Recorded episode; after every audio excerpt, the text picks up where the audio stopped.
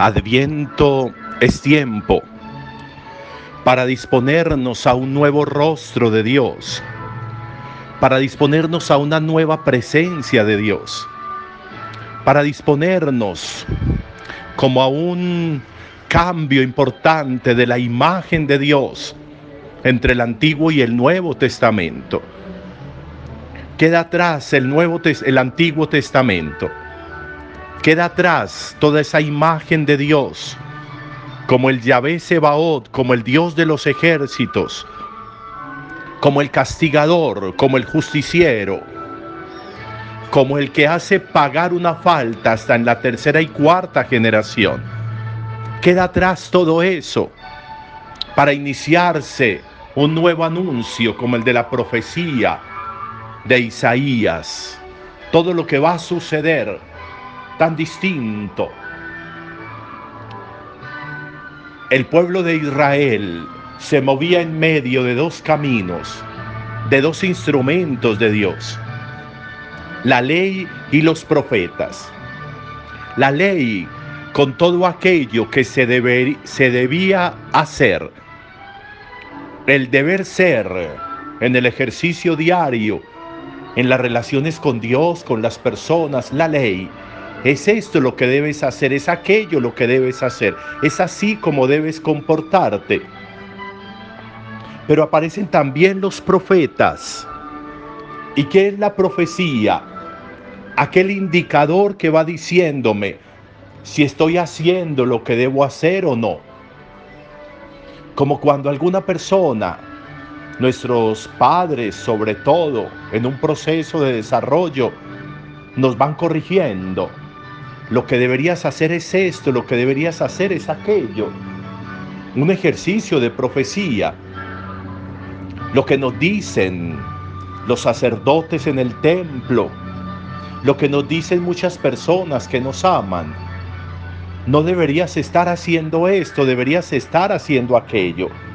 La ley y los profetas nos debatimos ahí y seguimos debatiéndonos entre el ser y el deber ser entre el deber ser y lo que en realidad está siendo en nuestra vida. Y en ese ejercicio va estando muy cerca una realidad transformadora. De nuevo, en el Antiguo Testamento las profecías eran castigadoras, sancionatorias, justicieras, como de revancha pero cuando va apareciendo el anuncio, cuando va apareciendo el Mesías, cuando va estando cerca, el Mesías, vamos entendiendo una transformación importante. Hay una nueva ley, hay un nuevo profeta, una nueva ley. Amarás al Señor tu Dios con todo tu corazón, con toda tu alma y al prójimo como a ti mismo. Todos esos diez mandamientos del Antiguo Testamento se sintetizan aquí, en un ejercicio amoroso. Y a eso viene Jesús, a mostrarnos esa nueva ley, ese salto de eje en la imagen, en la visión, en la relación con, con Dios. Jesús va a transformar ese rostro que se tenía de Dios, ese rostro adusto, serio, implacable, por un rostro distinto. Y por eso Jesús va a asumir un papel profético también frente al, al pecado, frente a la falta, frente a ese no hacer lo que debo hacer. Va a parecer no una condena, sino una absolución. Va a parecer no una condena, sino un indulto. Va a parecer no una condena, sino misericordia, compasión. Y entonces nos va a recordar eso tan bonito. ¿Quién de ustedes, si tiene 100 ovejas y se le pierde una, no deja las 99 y va y busca la que se le perdió y luego la pone sobre sus hombros muy contento porque la recuperó? A eso viene Jesús. Jesús viene a decirnos, el nuevo modo de justicia en la misericordia. El nuevo modo de justicia frente al pecado es la compasión y es el perdón. ¿Cuántas veces? Hasta 70 veces 7. Es decir, siempre, siempre. ¿De qué lado estoy? ¿De qué lado vivo hoy mi vida?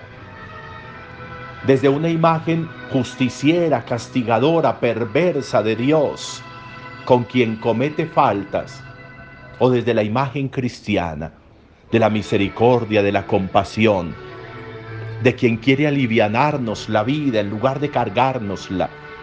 Vengan si están cansados y agobiados, yo los aliviaré, dice Jesús. A eso viene Jesús, a eso nace Jesús. Ese es el papel de Jesús. La nueva ley, el nuevo profeta, para que nosotros nos mudemos de esa antigua visión oscura, de muerte, de sepulcro, de sanción, de infierno, para mudarnos a esa nueva visión de cielo, de claridad, de perdón, de misericordia, de anuncio hermoso, como esa profecía de Isaías hoy, que leámosla con todo el cuidado. Rehace Dios, restablece Dios, restaura Dios. Eso es lo que mejor sabe hacer Dios. A eso viene. Dejémonos restaurar, dejémonos rehacer. Soltemos culpa, soltemos peso, soltemos pasado. Viene a liberarnos.